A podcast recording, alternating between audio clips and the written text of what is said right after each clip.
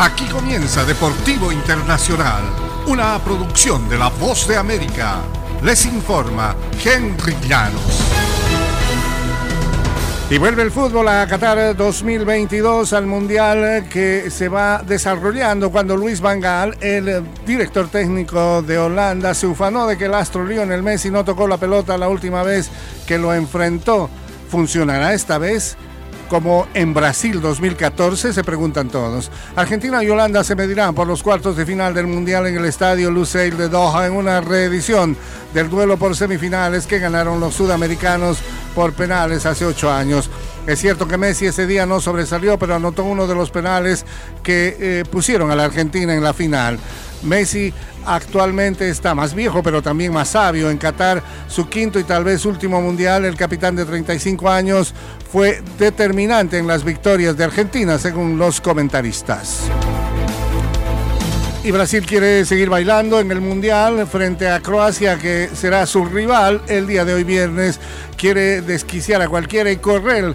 Tal es el escenario del choque por los cuartos de final hoy viernes. Primero el tema de los bailes de Brasil. Cuando festeja, todos bailan en la selección eh, brasilera, hasta su técnico Tite, siempre sereno, el seleccionador de 61 años defendió a capa y espada el que su equipo sea tan exuberante. También puntualizó que seguirán haciéndolo mientras permanezcan en Qatar. Y es parte de la cultura brasileña, se celebra cuando se marca un gol. Así dijo Tite en la víspera, no se trata de faltarle el respeto a nadie, así es que somos y seguiremos haciéndolo. Tite acabó bailando luego que Richarlison anotó el tercer gol de la victoria ante Corea del Sur por 4 a 1 en los octavos de final de este mundial que se realiza en Qatar. Se espera un partido a todo trámite entre Brasil y Croacia. Y Luis Enrique no seguirá como técnico de España y José Luis de la Fuente fue designado inmediatamente tras la eliminación del seleccionado en los octavos de final de la Copa Mundial. La Real Federación Española de Fútbol informó ayer jueves que determinó arrancar un nuevo proyecto en procura de continuar con el crecimiento alcanzado en los últimos años.